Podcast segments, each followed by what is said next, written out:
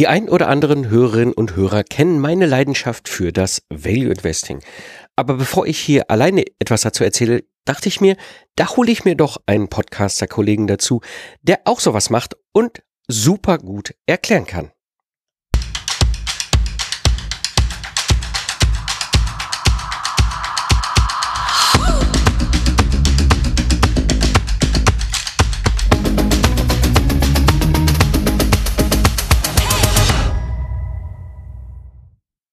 In der heutigen Episode sprechen wir über Investieren, aber nicht in einer so typischen Form, wie es die meisten kennen, sondern viel, viel unternehmerischer. Ja, heute freue ich mich, einen sehr besonderen Menschen hier im Podcast vorzustellen. Er ist promovierter Physiker, Projektleiter in medizinischen Großanleitungen Anlagen gewesen und war Entwicklungsleiter für Medizinprodukte. Und wir beiden kennen uns schon, ach Gott, ich glaube Jahre äh, im Bereich als Value Investor, wo wir auch einige, seit einigen Jahren so eine Investmentgruppe gemeinsam haben und uns dort austauschen. Und er hat etwas Neues und zwar seit einiger Zeit einen Podcast Aktien mit Schmackes. Ich freue mich hier im Podcast begrüßen zu können. Michael Sumala. Hallo Mitch, grüße dich. Schön, dass du dabei bist. Moin Mike, ja, vielen Dank, freue mich auch. Ich würde gern mit dir so ein bisschen tiefer einsteigen in, in das Thema Value Investing und mhm. das Thema Aktien am Ende ist es ja so ein bisschen. Und ähm, ganz kurz Disclaimer ne, für alle, die das hier hören. Das ist reine Wissensweitergabe, ne? Also das ist weder irgendwie eine Aktienempfehlung, eine Kaufempfehlung oder sonst was. Ja, aber es ist einfach unser das Ziel ist auch euch Bewusstsein und alles an die Hand zu geben. Was kann man da machen? Warum ähm, Aktien? Und das bringt mich so zu der ersten Frage. Ähm, wie bist du eigentlich zu dem Thema Aktien gekommen? Ja, also zu dem Thema Aktien gekommen ist tatsächlich, muss ich ja schon sagen, eigentlich mein ganzes Leben lang. Vattern hat tatsächlich immer relativ viel mit Aktien gemacht und ich habe immer noch sehr äh, sehr schön dieses Bild vor Augen, wie der tatsächlich vor dem Fernseher saß und in Videotext darauf gewartet hat, bis auf Seite 87 dann der aktuelle Börsenkurs des Unternehmens, das ihn interessierte, irgendwie vorbeikam. Gut, und dann irgendwann hat Vater natürlich auch Aktien für mich gekauft und ja, dann fängt man selber an, sich mit dem Thema zu beschäftigen. Natürlich mit allen Untiefen, die man da irgendwie ausprobieren kann, von Daytrading, irgendwelchen Zeitschriftenfolgen, Börsenbriefe bis hin zu Anlageberater und Vermögensverwalter. Aber de facto wirklich mein Leben lang das Thema, ja. Mhm. Ähm, jetzt ist ja das, was wir beiden machen, Value Investing jetzt nicht so der normale bekannte Schuh. Ne? Mhm. Ähm, deswegen kommt immer die Frage auf, was ist eigentlich Value Investing? Ja, also ich glaube, so die, die ganz grundlegende Definition ist diese Unterscheidung zwischen Preis und Wert, also Value. Weil grundsätzlich, grundsätzlich ist da so ein bisschen die Mentalität, und das ist ja vielleicht auch naheliegend, dass an der Börse, du guckst halt, dass das, was du an Aktien kaufst, der Preis steigt. Das wollen wir natürlich am Ende des Tages auch. Wir wollen ja auch damit Geld verdienen. Aber wir sehen halt, dass es primär darum geht, Unternehmen, Aktien von Unternehmen zu kaufen, die einen guten Wert haben, wertvolle Unternehmen, solide Unternehmen, in der Annahme, dass wenn man die zu einem günstigen Preis kauft, dann der Preis an der Börse irgendwann das auch widerspiegelt, so dass wir halt deutlich entspannter an das Ganze rangehen können, weil wir einfach langfristig denken und sagen, irgendwann wird der Markt den inneren Wert dieses Unternehmens widerspiegeln. Und das ist halt genau der Gegensatz von diesem wird halt gerne so Greater Fool Theorie genannt, dass du einfach, egal was du kaufst, Hauptsache morgen steht ein Greater Fool auf, der mehr Geld dafür bezahlt und eigentlich ist dir egal, was du da gerade handelst. Das ist, glaube ich, so der ganz große Unterschied. Und ja, wie du sagst, das ist eine etwas, ähm, eine etwas kleine Richtung im Bereich Aktien investieren, definitiv, ja. Also ich ergänzend, was ich spannend finde bei dem Value Investing, das war bei mir auch damals so der Grund, warum ich da 2014 eingestiegen bin, ist dieses, es ist nicht nur eine besondere Art, Vermögen aufzubauen, ja, indem wir als eben an der Börse mit Aktien in ein Unternehmen investieren und immer das Ziel haben, ne, ähm, Monish Prabhai hat das ja so schön gesagt, dieses äh, kostenlose Lotterieticket, also es gibt keine Downside, mhm. aber eine Chance auf eine hohe Upside. Ob sie passiert, wissen wir nicht. Aber ich sag mal, dieses Don't Lose Money, wie es äh, Phil Town ja auch äh, propagiert ist, oder, Charlie Manga auch, Das ist schon, glaube ich, ein ganz wesentliches äh, Aspekt. Aber was ich spannend fand, und das fand ich wirklich hochinteressant, die Art und Weise, wie wir beiden uns ja auch immer dann mit, mit Ideen beschäftigen. Man beschäftigt sich mit wahnsinnig viel spannenden Geschäftsmodellen. Deswegen hab ich, bin ich damals da auch, auch darauf angesprungen, weil es eine, aus meiner persönlichen Sicht viel unternehmerischere Art ist, sich mit Geldanlage zu beschäftigen, weil wir ganz anders rangehen. Ja? Ja, absolut. Und ich finde, ich finde es halt tatsächlich faszinierend, wie viel man nicht nur über einzelne Unternehmen auch, sondern über die Wirtschaft, über die Gesellschaft lernt, wenn man einfach mal anfängt, so diese ganze Finanzpornografie, wie ich sie ja gerne nenne, also die ganzen Zeitschriften, Foren und was es da alles gibt, zu ignorieren und tatsächlich sich mal ein Unternehmen rauszusuchen, wo man sagt, Mensch, das interessiert mich, das ist jetzt auch börsennotiert und dann gucke ich mir mal den Geschäftsbericht an und lese mir mal die wenigen Seiten, die es braucht, um einen Eindruck von einem Unternehmen zu kriegen, durch.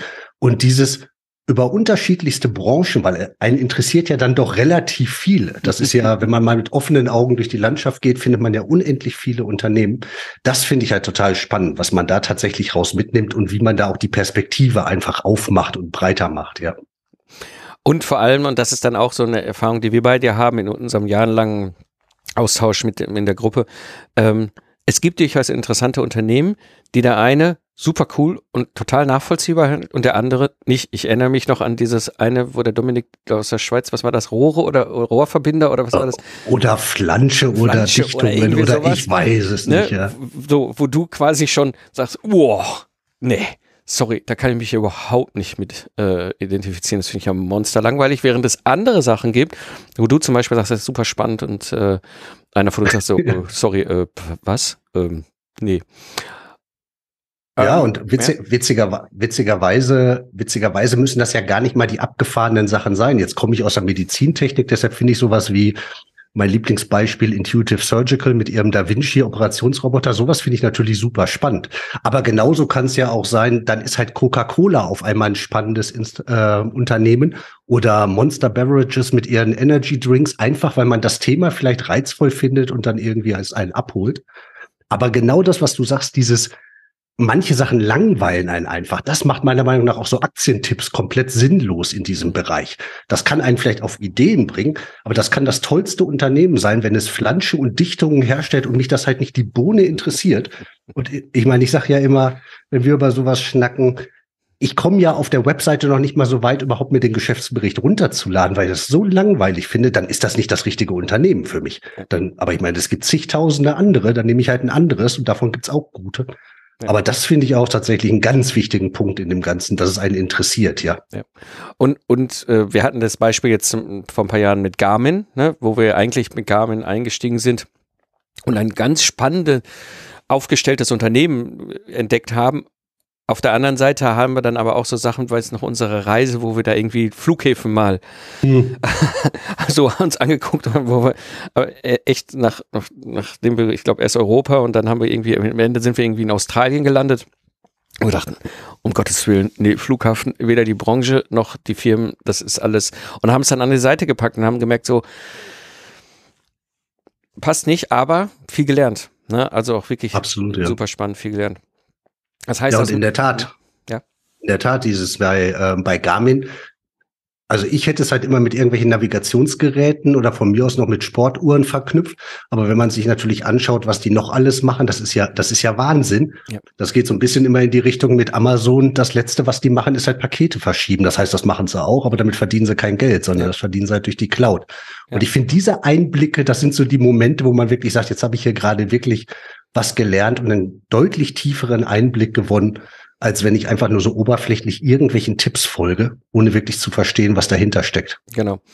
Und, und das ist, das ist das, was ich so spannend finde, in dem, ne, auf der einen Seite diesen Ansatz, in Werte zu investieren, Value Investing, in mhm. Werte zu investieren und nicht jetzt irgendwie in irgendwelche Fonds oder sonst irgendwas, wo ich gar nicht weiß, was da drin ist. Ähm, dann den Ansatz, eben halt nicht spekulativ ranzugehen, aber eben und das ist immer, das ist der unternehmerische Twist, den ich so spannend finde. Du kriegst total spannende Einblicke. Also bei Garmin weiß ich noch, als wir plötzlich darüber gestolpert sind, dass sie ja so eine eigene Sparte haben mit irgendwelchen Notfall-Autopiloten, wo die dann Piloten von kleinen Maschinen, die irgendwie nicht mehr in der Lage sind, weil, keine Ahnung, irgendwas Herzinfarkt oder sonst irgendwas passiert ist, das Flugzeug zu steuern, wo diese, diese dieses ganze Garmin-System diesen Flieger komplett auf den Boden bringt. Mit Funkkram, mit dem, mit dem Tower, mit, mhm. mit dem ne, kurzfristigen Suchen von irgendwelchen Flughäfen, mit dem automatischen Land, mit allem Pipapo, ähm, Rettungsdienst informieren und so weiter. Ich weiß noch, da haben wir da reingeguckt und haben gesagt, krass. Ja, hätten wir nie, nie, nie im Leben. Ja. Aber auch so spannende Sachen wie jetzt, äh, ne, wo, wo, wo dann guckst so viel man, ja, haben wir jetzt mal auch immer irgendwann drüber gesprochen ähm, wo du da reinschaust und denkst, ist ja interessant, aber interessiert mich das oder interessiert mich das jetzt nicht? Und das ist, glaube ich, so dieses, diese, diese Kombination aus, ähm, ich möchte mein Geld mehren, ich möchte Aktien mhm. anlegen, aber vor allem eben halt auch zu verstehen, was ich da tue. Ähm, und das wiederum bringt sehr viel interessanten Einblick ins Unternehmerische. Jetzt ist natürlich die große Frage, Empfiehlt es sich, das selber zu machen? Hm. Nun gut, also dass, dass wir beide die Frage vermutlich mit Ja beantworten, ist schon mal, ist schon mal klar. Ich halte es allerdings auch tatsächlich aus vielerlei Gründen für sinnvoll. Also zum einen gibt es natürlich mal so den Grund, man muss mit seinem Geld ja irgendwas machen. Ich meine, so drei Prozent Inflation, man wäre ja froh, wenn wir sie im Augenblick hätten. Aber das bedeutet halt, dass dein Geld nach 20 Jahren nur noch die Hälfte wert ist. Und wenn du da eine einigermaßen große Summe liegen hast, dann hast du zwar hinterher noch eine äh, immer einigermaßen große Summe, bloß alles andere ist doppelt so teuer geworden. Das heißt, da hast du mal nichts von gewonnen. Und auf der anderen Seite, es gibt ja, wenn wir als Selbstständige halt von dem Geld leben wollen, es gibt an der Börse so diese drei Prozent Regel, wo man auch darüber reden kann, sind es vier Prozent, drei Prozent, zwei Prozent, die aber im Wesentlichen sagt, um von deinem Geld zu leben, kannst du ungefähr drei Prozent pro Jahr von deinem Geld entnehmen, wenn du es weiter an der Börse anlegst ohne Gefahr zu laufen, dass das Geld wirklich weniger wird oder jemals auf Null läuft. Aber drei Prozent, wenn du davon leben möchtest und sagst du, was du möchtest, heutige 3000 Euro in 20 Jahren haben, dann musst du halt schon ein paar Millionen da auch wirklich liegen haben und die kriegst du halt nicht über ein Tagesgeldkonto. Also von der Seite her Geldanlage machen auf jeden Fall. Und dann ist die Frage halt selber machen oder nicht selber machen, wenn wir mal voraussetzen, es ist an der Börse. Und da, gut, du kennst, du kennst mich ja. Ich habe bei solchen Sachen ja gerne mal eine klare und starke Meinung. Finde ich halt dieses Thema mit den Gebühren, was einem so die Anlageberater oder Anlagevertreter bei den Banken abnehmen oder auch Vermögensverwalter. Das sind so gigantische Zahlen, die da rauskommen, einfach aufgrund des Zinseszins. Selbst wenn da gesagt wird, du, du gibst nur ein Prozent an Gebühren ab. Aber ein Prozent an Gebühren, das können irgendwas wie 80, 100.000, 150.000 Euro entgangene Rendite über 20 Jahre sein. Und dafür brauchst du keine Millionen anlegen. Das sind gigantische Zahlen, da redet aber keiner drüber. Und das alleine, also ich meine 150.000 Euro sparen über 20 Jahre, finde ich, ist als Motivation, es selber zu machen, schon mal nicht schlecht. Und das, äh, das verknüpft mit diesem, dass ich ja glaube, dass man es auch selber machen kann weil es halt einfach weder eine Raketenwissenschaft ist, das muss kein Vollzeitjob sein. Man muss sich halt an einigermaßen klare Prozesse, Vorgaben halten und seine Gier im, äh, unter Kontrolle kriegen. Das ist eigentlich das größte Problem. Deshalb bin ich davon überzeugt, dass viel mehr Leute das selber machen sollten, als es leider Gottes tun, ja. Ja.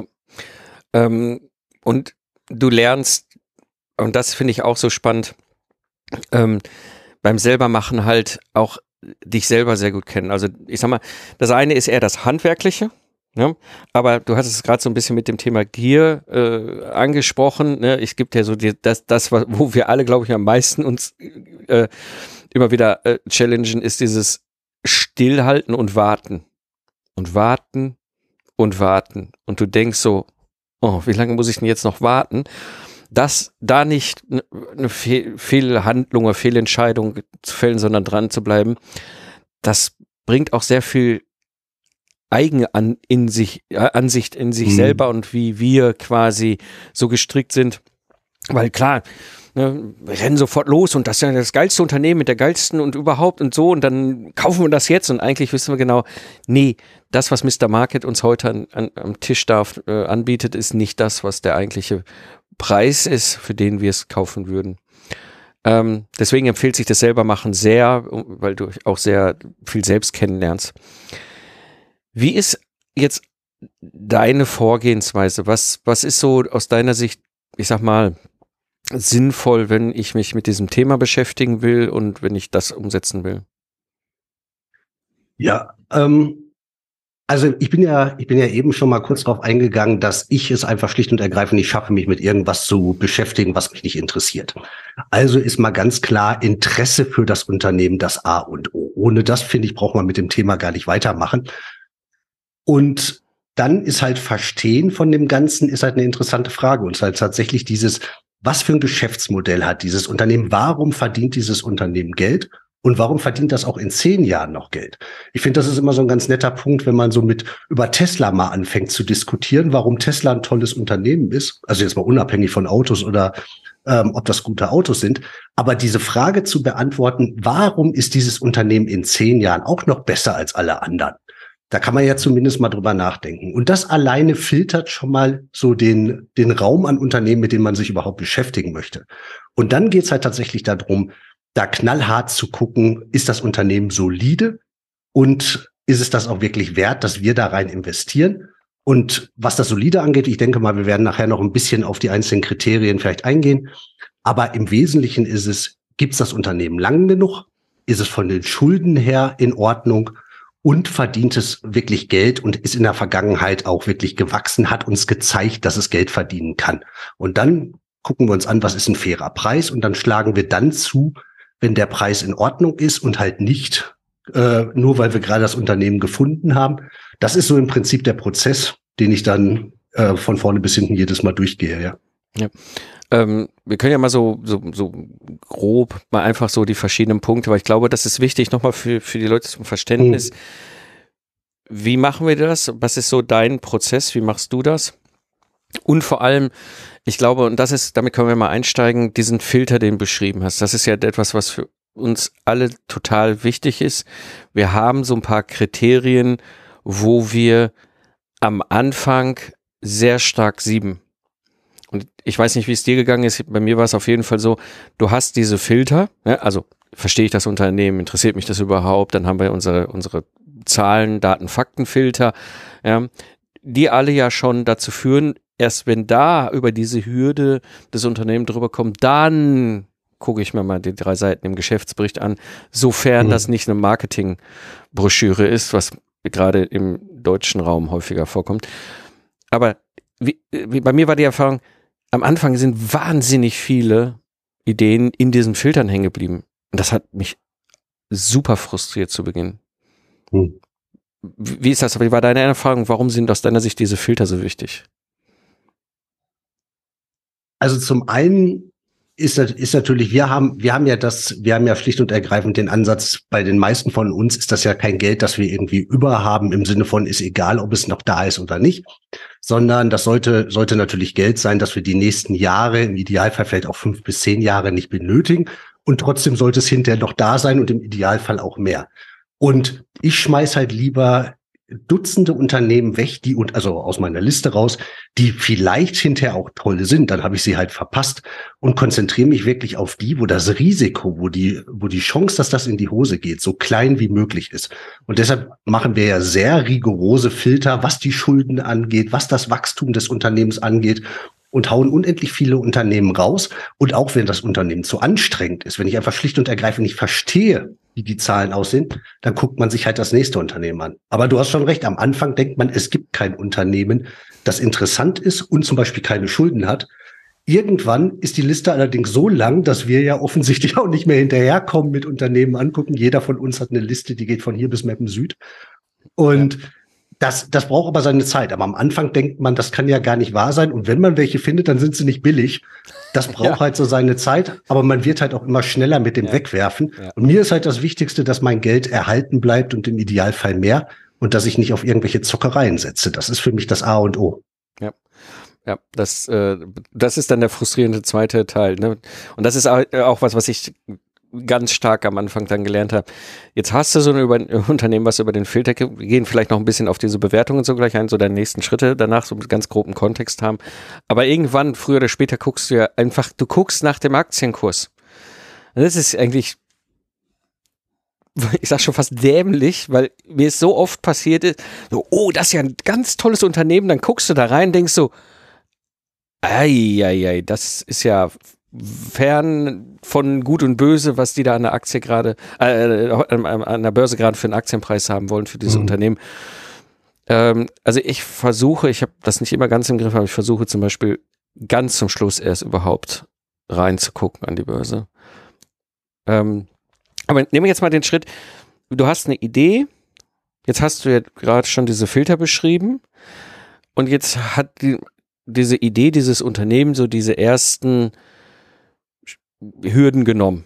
Ja, und ist jetzt bei dir quasi auf dem Tisch und liegt da jetzt und sagt, okay, ich bin eine coole Idee und die wesentlichen Aspekte zum Rausräumen habe ich bestanden äh, und bin jetzt da. Was sind so die nächsten Schritte? Was machst du dann? Hm. Also ich habe es nicht zuletzt natürlich für den Podcast, aber auch weil ich halt ein großer Prozessfreund bin und einfach klare Vorgehensweisen, Checklisten mir halt wirklich helfen, die Sachen ordentlich zu machen, habe ich dem Ganzen, das Kind braucht einen Namen, so diese Vitalformel gegeben, einfach um diese fünf Schritte, die es braucht, ein bisschen an, äh, anschaulicher zu machen. Das V wie verstehen hatten wir eben schon gesagt, dass es halt wichtig ist, dass ich erklären kann, was macht das Unternehmen, warum verdient es Geld. Es muss mich interessieren, das I. Und dann das T für Top-Qualität, das sind diese Kriterien, auf die wir gerade schon eingegangen sind. Gibt es das Unternehmen mindestens mal sowas wie sieben bis zehn Jahre? Sind die Schulden im Vergleich zum Gewinn, zum ähm, zum äh, ja zum Gewinn primär, das ist das, was wir uns am meisten angucken, sind die Schulden da übersichtlich, so dass die halt relativ schnell ihre Schulden zurückzahlen könnten, das Unternehmen. Und dann geht's halt drum, das Ganze im Angebot äh, zum Angebotspreis zu kriegen. Das heißt, wenn alle Kriterien ausge oder erfüllt sind, das Unternehmen halt wirklich eine Top-Qualität hat, dann gucken wir uns an, was wäre ein fairer Preis für das Ganze, wo wir halt auch einen Sicherheitspuffer haben. Und erst dann schauen wir uns an, kann man das zu dem Preis kaufen? Meistens halt nicht. Dann kommt es halt auf eine Liste, wir warten und dann kommt sowas wie Corona und auf einmal wird alles ohne irgendeinen Grund, weil die Unternehmen waren ja dieselben wie vor März, auf einmal wird alles halb so teuer und dann wird es auf einmal spannend, weil dann haben wir eine Liste von Unternehmen, die interessant sind. Wir wissen den Preis und auf einmal gibt's die im Angebot und dann schlagen wir zu. Und dann ist halt dieser Punkt langfristig halten. Und das ist ja mhm glaube ich, fast das größte Problem an der Sache, dass man sich selber mit dem Verkaufen von Aktien so oft die Rendite kaputt macht. Entweder weil man aus Panik verkauft, wenn die Kurse runtergehen, oder was eigentlich absurd klingt, aber dieses Gewinne mitnehmen ruiniert einem halt komplett die Rendite. Dann freust du dich, dass du 20 Prozent irgendwie gemacht hast, verkaufst deine Gewinner, lässt deine Verlierer laufen und wunderst dich, dass am Ende des Tages das Geld nicht mehr wird. Das sind so die wesentlichen Schritte und wie gesagt, so vital mit den fünf verschiedenen Schritten. Da gehe ich dann halt entsprechend durch für jedes Unternehmen wieder. Und nicht bei jedem Unternehmen kommst du natürlich bis zum Ende, weil sie halt irgendwo dann meistens die Kriterien nicht erfüllen. Da bringst du einen ganz wichtigen Punkt rein und zwar, ähm, es gibt verschiedene Risiken, die wir uns einfach immer bewusst sein müssen, wenn es darum geht, äh, mit Aktien umzugehen. Was ist so aus deiner Sicht die Erfahrung? Was für Risiken gibt es eigentlich? Was sollte man im Auge behalten? Hm. Also ich unterscheide die halt ganz gerne nach externen und internen Risiken, wobei die externen halt die sind, die am meisten einfach einen im Sinn kommen. Das ist nämlich, der Kurs geht runter oder ich stecke da Arbeit rein, mache es selbst und der Index, wenn ich einfach einen ETF gekauft hätte, ist halt besser. Kann natürlich alles passieren. Fairerweise muss man aber sagen, wir gucken ja schon, dass wir diese Risiken mitigieren. Zum einen kaufen wir ja nicht nur ein Unternehmen, wir streuen, aber wir streuen wenig. Wir sagen typischerweise sowas wie zehn Prozent ähm, des zu investierenden Geldes in ein Unternehmen zu stecken. Das heißt, selbst wenn wir auf ein Wirecard investieren würden, dann ist das ein Zehntel des Ganzen. Gleichzeitig sind im Index natürlich alle Graupen auch mit drin. Deshalb gibt der Index zwar einen schönen Mittelwert, aber natürlich keine super Rendite, die wir ja haben wollen. Auf der anderen Seite, wenn wir sowas haben wie einfach schlechter sein als der Index, das ist oft davon abhängig, in welche Branchen wir gehen, beziehungsweise wie sehr wir uns auf eine Branche konzentrieren. Wenn ich jetzt mein gesamtes Portfolio auf sowas wie Elektromobilität oder Wasserstoff setze, dann ist das natürlich, auch wenn ich zehn verschiedene Unternehmen habe, unter Umständen dünnes Eis. Das heißt, dieses mit Bedacht streuen, ohne aber gleichzeitig unsere Renditemöglichkeiten zu verwässern, finde ich, ist der wesentliche Punkt, um diese externen Risiken Rendite, Preis zu mitigieren. Viel wichtiger, das Interne. Und wir hatten es ja eben schon mal mit die Gefahr einfach durch Verkaufen ähm, zum falschen Zeitpunkt sich wirklich die Rendite kaputt zu machen. Ähm, ganz gerne immer so als Gier schlägt Hirn. Mhm bezeichnet, das ist, das ist vor allen Dingen dieses, es ist noch niemand arm geworden dadurch, dass er Gewinne mitgenommen hat. Das ist sicher richtig, aber es ist auch noch keiner reich geworden durch die Methode. Und das, das ist so, das ist so ein Fehler in den Köpfen, weil wenn man sich solche Sprüche anschaut wie, hätte man mal damals Amazon gekauft, dann, ja, dann hätte man irgendwie das 150-fache von seinem Investment. Gleichzeitig, wenn man mal reinguckt, war zwischendrin mal Amazon irgendwie das 22-fache von dem, was du gekauft hast. Da hättest du aber durchhalten müssen, weil wenn du da verkauft hättest, wärst du nicht beim 150-fachen. Ja. Gleichzeitig sind die aber irgendwann auch schon mal um 90 Prozent zwischendrin gesunken. Auch da hättest du durchhalten müssen, sonst wärst du auch nicht beim 150-fachen.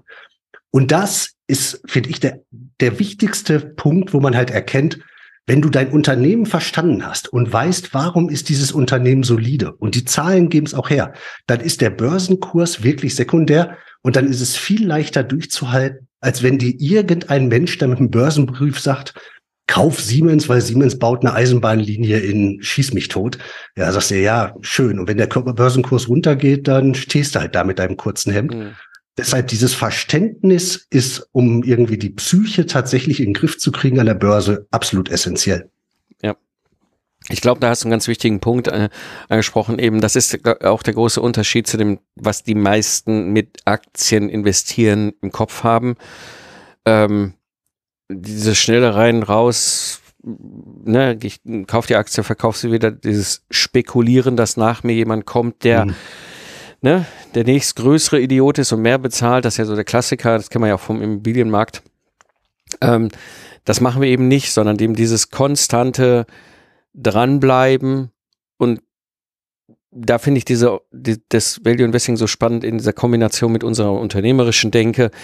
Ähm, dieses Verstehen, zu wissen, okay, alles klar, ich habe dieses Unternehmen verstanden, ich habe das Geschäftsmodell, kann ich nachvollziehen, ich verstehe, wie die Geld verdienen. Die haben flunkern mir jetzt auch nicht irgendwas mit den Zahlen vor. Ne? Das ist ja auch immer ein so ein Risiko, was, mhm. was, was wir uns im Kopf haben müssen. Du bist jetzt Doktor Physiker, ich bin Systemingenieur. Ne? Der Dominik ist Doktor Chemiker, ein paar andere in unserem Sphären haben in irgendeiner Form schon einen, einen hohen akademischen Blick, aber meistens oder Ausbildung sind aber definitiv alle Mann hoch. Keine CFOs. Ja, das heißt, da sitzen in den Konzernen ja ganze Teams, die diese ganzen Bilanzzahlen steuern und auch hinter reporten. Wer um alles in der Welt kann uns da, also die können uns nichts für ein Ufer machen, ohne dass wir es merken würden. Hm. Deswegen finde ich es so wahnsinnig wichtig, die Art, wie wir auch rangehen, das, das Geschäftsmodell, aber auch die Zahlen und vor allem, und da sind wir bei diesem Aspekt mit dem, ne, was sind Filter, was sind ne, Schulden und so weiter, wie lange gibt's sie, dass wir einfach ein Gefühl dafür bekommen, da laufen jetzt nicht plötzlich Dinge gegeneinander. Ja, nach außen sieht das ganz doll aus. Und wenn man wirklich mal reinguckt in diese ganze äh, äh, Dose der Komorra manchmal. Das ist auch ja schon häufiger passiert, dass wir da reingucken und denken, mhm. oh mein Gott, really? Ja, die gibt's jetzt schon seit irgendwie 20 Jahren, haben nicht einen einzigen Tag Geld verdient. Ähm, so, werden aber an einer Börse rumgehypt wie irre. Ähm, das sind so Sachen, das sind Risiken, die wir uns einfach immer bewusst sein müssen. Aber wenn uns das klar ist und wir, ne, du hast ja von Checklisten gesprochen oder auch diese Methoden und einen klaren Prozess und so weiter. Ja, im Grunde ist es vielleicht ein bisschen witzig, aber es ist ein, es ist ein Product Test Service, wo wir am Ende mhm. das Ergebnis haben, okay, das kommt auf unsere Liste und dann warten wir, wenn wir es kaufen. Und dann, aber wenn wir es dann gekauft haben, auch anschließend sich ganz bewusst zu sein, dass ich das Ding jetzt mal eben nicht wieder verkaufe, um irgendwas mitzunehmen. Absolut. Also ich meine, wir stecken schon einen gewissen Aufwand ja rein. Wenn wir ein Unternehmen gefunden haben, das uns interessiert, dann lesen wir natürlich schon auch ein bisschen quer. Wobei ich halt auch sage, wir müssen da kein, kein BWL-Studium dranhängen oder halt versuchen, dem CFO von der Firma Konkurrenz zu machen. Aber wenn wir ein Unternehmen haben und wenn wir tatsächlich das zu einem Angebotspreis kriegen und davon überzeugt sind, ich meine, dann wollen wir das halt nicht für 20 Prozent Gewinn abgeben, sondern da reden wir natürlich über ganz andere Zahlen. Und das finde das finde ich super spannend, ja. ja. Jetzt ist es so, du wir kamen im Grunde über die Project Service Mastermind und unseren Austausch und so weiter irgendwie plötzlich an einem Punkt so, ey, ich würde da mehr machen. Ähm, du hast ja jetzt unter anderem einen Podcast gestartet. Ähm, wer ist denn diese Zielgruppe, die du ansprichst? An wen wendest du dich mit diesem Thema? Also ich glaube, tatsächlich ist bei der Zielgruppe eher das Mindset eine Sache, als jetzt irgendwelche anderen Kriterien, auf die ich gleich auch noch kurz eingehen kann. Aber das Wichtigste ist meiner Meinung nach, dass man so dieses selbst seine Verantwortung für das Geld übernehmen, dass das eine Sache ist, wo man sich wohl bei fühlt oder umgekehrt, wo ich halt, also ich habe zum Beispiel ein Problem damit, wenn ich einem Vermögensverwalter mein Geld geben würde, jetzt lassen wir mal Gebühren außen vor da fühle ich mich nicht wohl bei. Weil der kann gut sein, dann verdient er mir Geld, der kann schlecht sein, dann kann ich sagen, böser Vermögensverwalter, da kann ich mir aber nichts verkaufen, dass der dann hinterher schuld ist, in Anführungszeichen. Das heißt, dieses Mindset, ich mache mein, meine Entscheidung auf Basis dessen, was ich gemacht habe, das finde ich, ist das Essentielle. Und dann kann man, glaube ich, mit diesem Thema gut umgehen. Für wen es wichtig ist, ich meine, als Unternehmer ist halt einfach der Punkt, wir müssen halt wirklich gucken, dass das Geld im Alter halt entsprechend passt. Das heißt, wir müssen uns irgendwie drum, drum kümmern. Deshalb ist als Selbstständiger, als Unternehmer sich um das Thema kümmern mit Sicherheit eine Sache. Da ist der größte Hebel, die größte Notwendigkeit. Nichtsdestotrotz, wenn du natürlich in irgendeiner Form investierst, sollte ja das Ziel sein, dass hinterher das Geld auf jeden Fall nicht weniger ist, sondern eher mehr. Deshalb würde ich sagen, da ist tatsächlich jeder, der mit dem Gedanken spielt, sich an der Börse mit Aktien zu beschäftigen oder der sich da vielleicht schon die Finger verbrannt hat und festgestellt hat, dass dieses ganze Daytrading vielleicht auch nicht so das Gelbe vom Ei ist. Das würde ich sagen, sind so die Leute, die vielleicht aus diesem Value Investing wirklich was ziehen können, ja. Ja. Jetzt hast du ja einen recht ungewöhnlichen Namen für deinen Podcast ge gewählt. Aktien mit Schmackes. Ja. Was steckt dahinter? Naja, gut, wir kommen ja beide aus dem Pott. Dementsprechend ist mit Schmackes, so mit Wumms, ja eine Sache, die, ähm, die da zumindest bekannt ist. Die Idee ist allerdings tatsächlich, wir stecken halt sehr viel, sehr starke Kriterien rein, wie wir Unternehmen ausfinden. Das heißt, es bleiben relativ wenige über, die überhaupt gut genug sind, dass wir uns mit denen beschäftigen und die wir überhaupt kaufen wollen. Aber wenn diese Unternehmen dann im Angebot sind, dann bringt es halt nichts, wenn ich da mit einem Prozent meines Geldes mir mal zwei von den Aktien kaufe. Denn wenn die sich hinter verdoppelten oder verdreifachen, ja, das ist dann vollkommen egal. Das macht mein Portfolio nichts aus.